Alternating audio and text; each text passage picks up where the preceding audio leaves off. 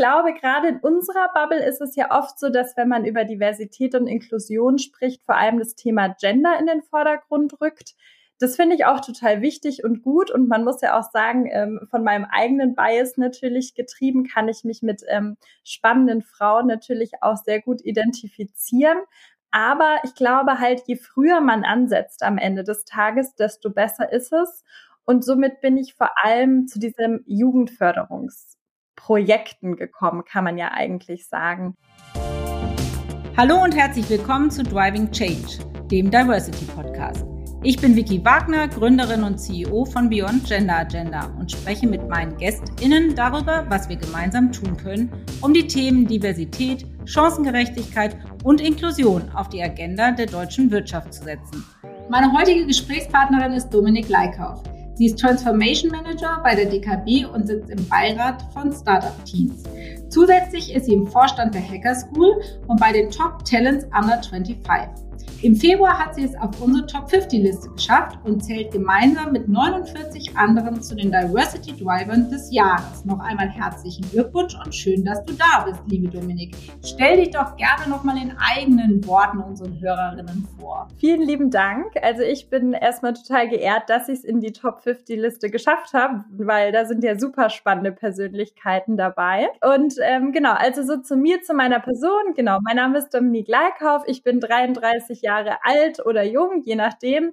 Bin Wahlberlinerin und gebürtige äh, Bayerin. Das äh, hat man nicht so oft am Ende des Tages, habe ich jetzt festgestellt in Berlin und brenne so für ein paar Themen. Natürlich Diversity und Inclusion ganz am Anfang.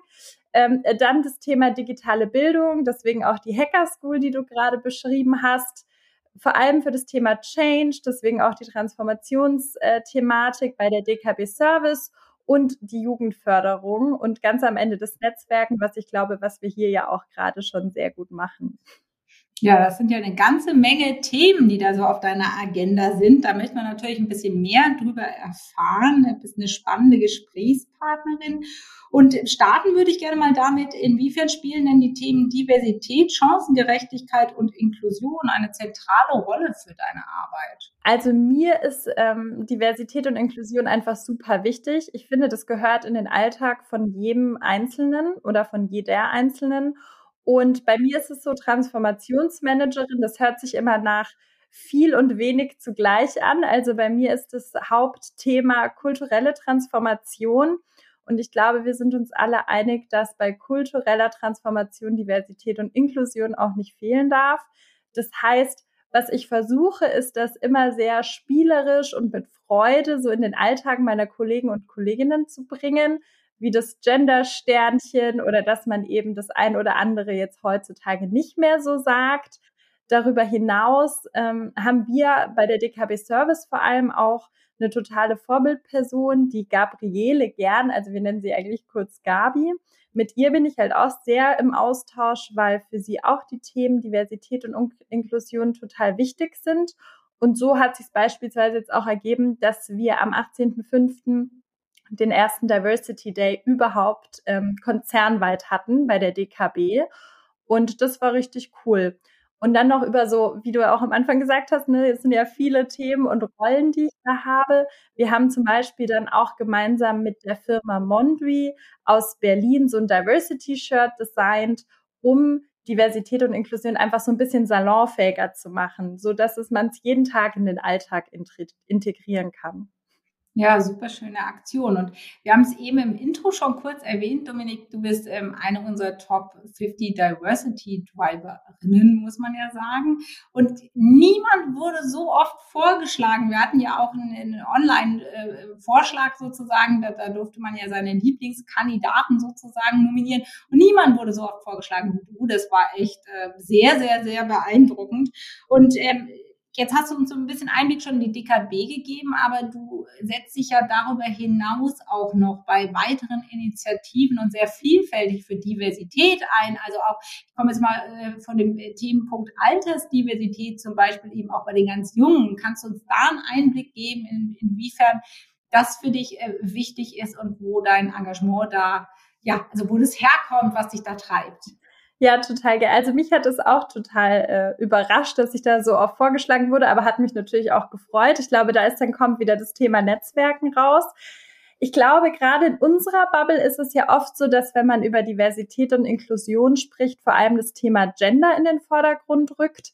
Das finde ich auch total wichtig und gut. Und man muss ja auch sagen, ähm, von meinem eigenen Bias natürlich getrieben, kann ich mich mit ähm, spannenden Frauen natürlich auch sehr gut identifizieren. Aber ich glaube halt, je früher man ansetzt am Ende des Tages, desto besser ist es. Und somit bin ich vor allem zu diesem Jugendförderungsprojekten gekommen, kann man ja eigentlich sagen.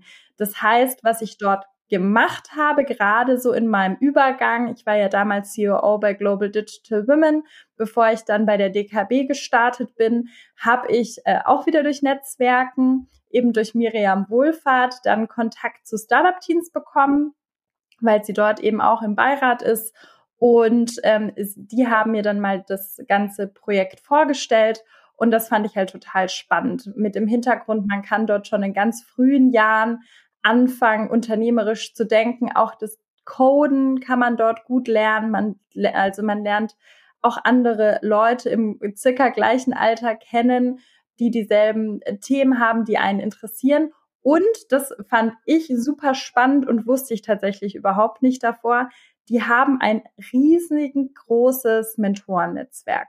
Also ich glaube, das sind über 800 Mentoren und Mentorinnen und aber von der allerbesten Sorte. Also wo ich sagen, wenn ich als äh, junger Mensch so ein Netzwerk gehabt hätte, holla die Waldfee, so von Daniel Kraus, von Flixbus, ähm, über Christian Miele und wie sie alle heißen. Die haben ja sozusagen dann auch die Zukunftsrepublik geschrieben. Da durfte ich ja netterweise auch über Diversity schreiben. Das war ganz cool. Und so bin ich dann auch zu einem anderen Menti auch so rübergerutscht. Das ist ja manchmal so im Leben. Man kommt dann von einem zum anderen und durfte dann Rubin Lind kennenlernen, der ähm, die Startup Teens Challenge mal gewonnen hat und aber dann auch, ich weiß, der ist 1999 geboren, also zurückgerechnet kurz, glaube ich, 22 Jahre alt und hat halt schon unter 18 gegründet und hat dann auch ein eigenes Netzwerk gegründet, die Top Talents Under 25. Anders als bei Startup Teams sind die international. Und wir haben letztes Jahr einen Wettbewerb dann gestartet. Das war richtig verrückt, weil wir haben in zwölf verschiedenen Kategorien gesucht, also von Diversity über Innovation, Health etc. pp und haben über 800 Anmel also Anmeldungen beziehungsweise Bewerbungen bekommen. Aus allen Herren Ländern kann man sagen und so viele junge Leute mit richtig coolen Purpose. Und da ähm, hat es einfach nochmal deutlich gemacht, man muss gerade auch die jungen Leute extrem ähm, supporten und auch pushen in den Träumen, die sie halt haben. Ja, super Mission, finde ich großartig. Und du hast gerade schon einen Namen genannt, nämlich Robin Lind, ähm, der natürlich für diese ganz junge, erfolgreiche ja, Gründergeneration, will ich jetzt mal sagen, steht. Ähm, Inwiefern unterscheidet sich diese Generation deiner Einschätzung nach von etwas älteren Generationen, die vielleicht diesen Gründungsschritt nicht so frühzeitig gewagt haben? Da sind wir ja auch beim umfassenden Thema Altersdiversität. Also wo liegt da deiner Meinung nach der Unterschied? Also ich habe ja dann viel so recherchiert, eine Generation Z, Generation Y, X und was es da nicht alles gibt. Und ich muss schon sagen, also das ist jetzt äh, sehr stereotypmäßig betrachtet, aber dass die Generation Z sehr ähm, ja behütet von der Familie, sage ich mal, oder von dem Elternhaus aufwächst. Das heißt, die haben auch viel mehr Mut, ähm, sozusagen, weil sie sich immer relativ gut zurücklehnen können, in Anführungszeichen. Also sie, sie haben, fühlen sich an der einen oder anderen Stelle, glaube ich, einfach sehr gut geborgen und aufgehoben, was ja gar nichts Schlechtes ist, sondern was Gutes. Und das fördert natürlich Mut auf allen Ebenen. Dazu kommt natürlich noch, die sind ja gefühlt mit dem iPhone in der Hand auf die Welt gekommen. Das bedeutet, Digitalisierung mussten die nicht lernen, sondern damit sind die einfach das atmen und leben die. Und davon ausgehend sind auch diese, die junge Generation einfach so früh schon globalisiert worden, dass sie verschiedene Probleme sehen, ähm, Themen oder Interessensgebiete, wo glaube ich, also wenn ich an meine Jugend zurückdenke, also ich wollte mit 17 nicht äh, gründen. Ich glaube, ich habe da eher überlegt, was ich am Wochenende anziehe, wenn wir dann mal in die Disco gehen.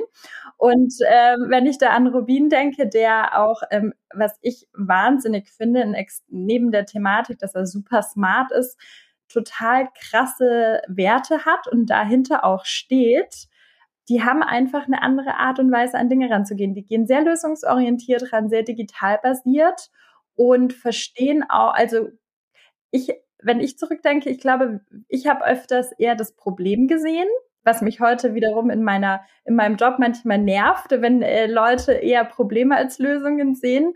Und ich glaube, die junge Generation, die sieht eher Lösungen und auch Themen, womit wir uns früher gar nicht beschäftigt haben. Also ich bin zwar seit ich elf Jahre alt bin Vegetarierin, aber da war ich gerade in Bayern absolute Alleingängerin und so das Thema Sustainability, ähm, Nachhaltigkeit, Health und was die Probleme der Welt eigentlich sind, damit habe ich mich zumindest mit 17 damals nicht beschäftigt.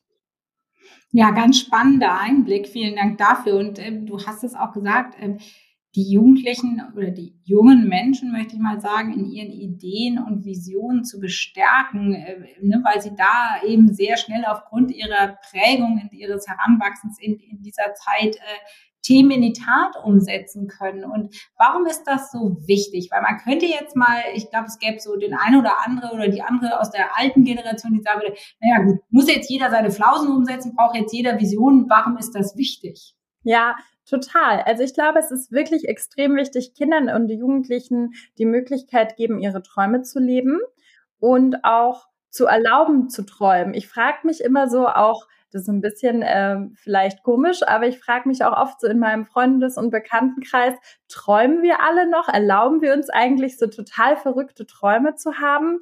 Und ich würde nicht bei allen immer zu 100 Prozent Ja sagen. Und bei Kindern diese Träume und Visionen zuzulassen, zu erklären, ja, ihr dürft das, auch wenn euch andere Leute belächeln, ist total wichtig für deren Entwicklung, aber auch wir können davon nur lernen. Ne? Man sagt ja auch, wenn man jetzt in diese ganze Resilienzthematik guckt und die Achtsamkeitsthematik, wird den Leuten ja immer mehr erklärt, bitte seid so, wie ihr damals in der Kindheit wart. Ne? Also ich glaube, man kann da von beiden Seiten viel lernen. Und neben dem The ähm, Thema Selbstvertrauen und Selbstbewusstsein können so Kinder und Jugendliche vor allem auch den Umgang mit Rückschlägen lernen, ähm, Fehlerkulturen, alles, was wir später im Berufsleben ja natürlich auch brauchen. Und auch wirtschaftlich betrachtet, die leben halt keinerlei Politik. Also ich glaube, jeder von uns, der mal in einem Corporate oder so gearbeitet hat, der weiß, ja, mit dem musst du so sprechen und mit der und der so weil hier und dort, das haben die alles nicht. Die sagen, okay, ich habe jetzt das Ziel, dafür sind die Schritte notwendig, here I am und gehen los. Und das ist extrem toll zu beobachten. Ähm, sie lieben einfach die Sache und brennen dafür. Und sie finden oft viel schnellere und einfache Ansätze, weil sie noch nie, gar nicht so viele Rückschläge vielleicht an der einen oder anderen ähm, Situation erlebt haben, wie wir, wenn wir jetzt älter sind. Und wenn man sich dann auch aus wirtschaftlicher Sicht denkt, die Kinder und Jugendlichen von heute sind ja im Endeffekt die Kunden und Kundinnen von morgen. Und da oder erschließt es sich, besser gesagt, für mich überhaupt nicht, dass man die manchmal als Unternehmen noch nicht auf dem Schirm hat, weil es ist ja besser, die so von vornherein einfach mit in die Produktentwicklung, in die Dienstleistungsentwicklung mit zu integrieren und jeweils in so ein regelmäßiges Sparring zu gehen, weil, wie ich am Anfang gesagt habe, die sind mit der Digitalisierung aufgewachsen. Ich glaube, wir sind uns alle einig, dass die Digitalisierung nicht weggehen wird, spätestens jetzt nach Corona. Und die Leute, die nicht aus der Gen Z sind, die haben sich die Digitalisierung angeeignet. Das ist gar keine Bewertung, aber es sind einfach ganz unterschiedliche Arten, wie man damit umgeht. Und deswegen kann man von, von dieser Generation, glaube ich, wirklich nur lernen. Ja, absolut. Danke für das flammende Plädoyer, was du gehalten hast auf die jungen GründerInnen. Und genau dieser GründerInnengeist, ähm, der würde mich mal interessieren. Also braucht es äh, so eine Initiative und so ein Engagement wie bei Startup Teens, um, um diesen GründerInnengeist zu entfachen und damit er sich hinausträgt in die Breite. Du hast ja auch eben gesagt, was für ein beeindruckendes Mentorennetzwerk dahinter steht. Das ist ja auch äh, total spannend. Aber würdest du sagen, vor dem Hintergrund hat Startup Teams da tatsächlich auch deutlich was zur erstens Verjüngung und zweitens auch Dynamisierung, kann man ja fast sagen, des Gründergeistes beigetragen? Also es gibt ja natürlich auch mehr Initiativen als Startup-Teams. Ne? Ich will das jetzt auch gar nicht auf äh, das allerhöchste Podest äh, stellen und die anderen Initiativen kleinreden. Ich glaube aber, dass es genauso Initiativen braucht, um diesen Gründer- und Gründerinnengeist zu entfachen, weil ich glaube, ich weiß nicht, zumindest ich hatte das in der Schule, wenn man da manchmal so ein bisschen anders denkt und dann ist man noch jung, Kinder können manchmal grausam sein, dann ähm, habe ich eher manchmal Sorge, dass das so im Keim erstickt wird. Und dort treffen eben die Jugendlichen auf dieselbe Art und Weise zu denken oder Visionen zu haben. Ähm, ja, Startup Teens, glaube ich, hat deswegen auch zum Gründerinnengeist beigetragen, weil da gibt's ja auch eine jährliche Challenge, wo man eben Ideen beitragen kann. Und dieses Mentornetzwerk, natürlich zum einen ist es Netzwerk, aber ich glaube, das ist schon cool, wenn du so als Jugendlicher dann, ich nehme ich einfach mal Daniel beispielsweise oder an Alexander Giesecke von ähm, The Simple Club, wenn du so jemanden an deiner Seite hast, der mit dir deine Idee mal durchdenkt, hast du natürlich auch eine ganz andere Denkweise, die du vielleicht ähm, von zu Hause aus nicht mitbekommst. Ne? Also wenn du zum Beispiel in einem, in einem Haus aufwächst, wo eben nicht dieser Unternehmergeist ähm, so in der Art und Weise vorzufinden ist, was gar nichts Verwerfliches ist.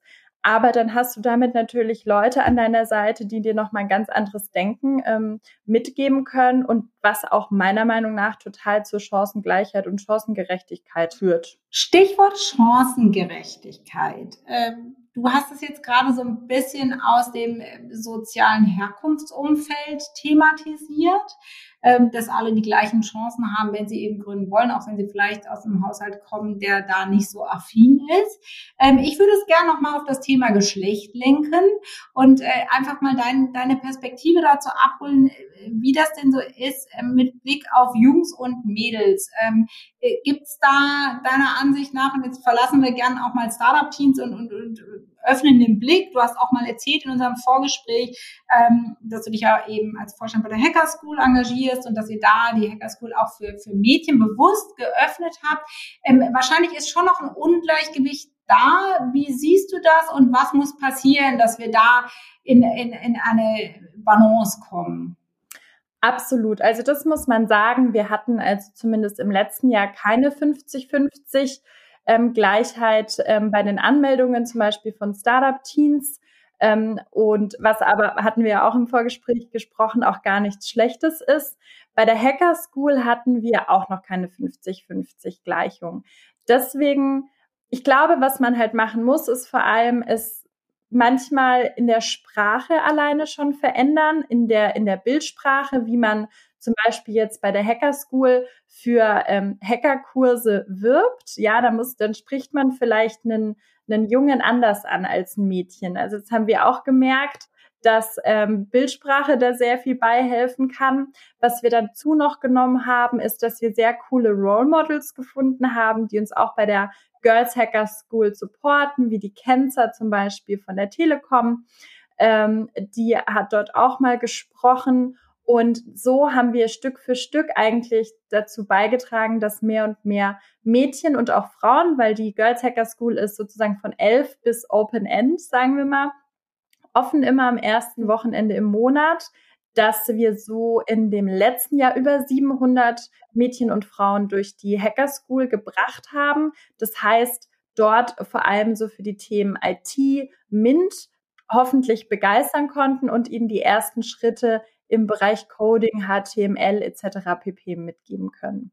Und ich glaube, nur so funktioniert's. Also ich bin nicht so der Freund von irgendwie Pflicht. Du musst jetzt äh, als Mädchen coden lernen oder ich, ich melde dich da jetzt an, sondern einfach mal versuchen, ob es Spaß macht, weil ich glaube, wenn man ähm, die Jungen, da sind wir wieder beim Thema Alter, wenn man im jungen Alter was lernt, ist es meistens viel einfacher, als wenn man es im älteren Alter sich noch aneignen muss. Und es macht einfach viel mehr Spaß. Ja, ich glaube, das ist sowieso der Dreh- und Angelpunkt. Ja, Lust darauf machen, was auszuprobieren und äh, eben die richtige Ansprache zu verwenden. Ja, vielen Dank für deine super spannenden, sehr persönlichen Einblicke in deine Arbeit und dein Engagement, äh, liebe Dominique wir kommen leider schon zum Ende des Podcasts und ähm, ja, da ist immer der Ball in eurem Feld und ihr dürft mir eine Frage stellen in der Rubrik Ask Me Anything. Hast du denn was für mich mitgebracht? Ich bin gespannt. Ja, natürlich. Also wenn die Frage zu persönlich ist, bitte äh, sagen. Zum einen hatte ich mir überlegt, ne, wurdest du als Kind beziehungsweise Jugendliche eben so gefördert, wie wir gerade über Startup-Teams gesprochen haben? Ähm, wenn ja, würde mich total interessieren, was so dein Traum damals war. Und wenn nein, was du dir denn gewünscht hättest, ob du dann auch zu Startup-Teams oder Top Talents an der 25 gegangen wärst. Ha, das ist mal eine tolle Frage. Äh, lass mich kurz äh, drüber nachdenken. Also ich glaube, im, im Rahmen der damaligen Generation, und dazu muss ich an dieser Stelle vielleicht mal sagen, ich werde dieses Jahr schon 51 Jahre alt. Das sage ich eigentlich gar nicht gern. Ich feiere jedes Jahr meinen 25. Geburtstag, weil ich mich so fühle. Aber nein, äh, laut äh, Geburtsurkunde werde ich 51. Also insofern ist das die Generation, die 1970 geboren wurde. Ich glaube, wir waren da noch die Babyboomers. Und in dem Rahmen ähm, es ist tatsächlich so, dass ich, glaube ich, ganz normal gefördert wurde. Also ich habe Cello-Unterricht genossen und Klavierunterricht genossen und was man da so machte. Und da gab es jetzt auch keinen großen Unterschied zwischen Mädchen und Jungs in unserer Familie. Ich bin die älteste von vier Kindern. Unser Nesthaken ist ein Junge, der aber tatsächlich dann auch elf Jahre jünger ist als ich.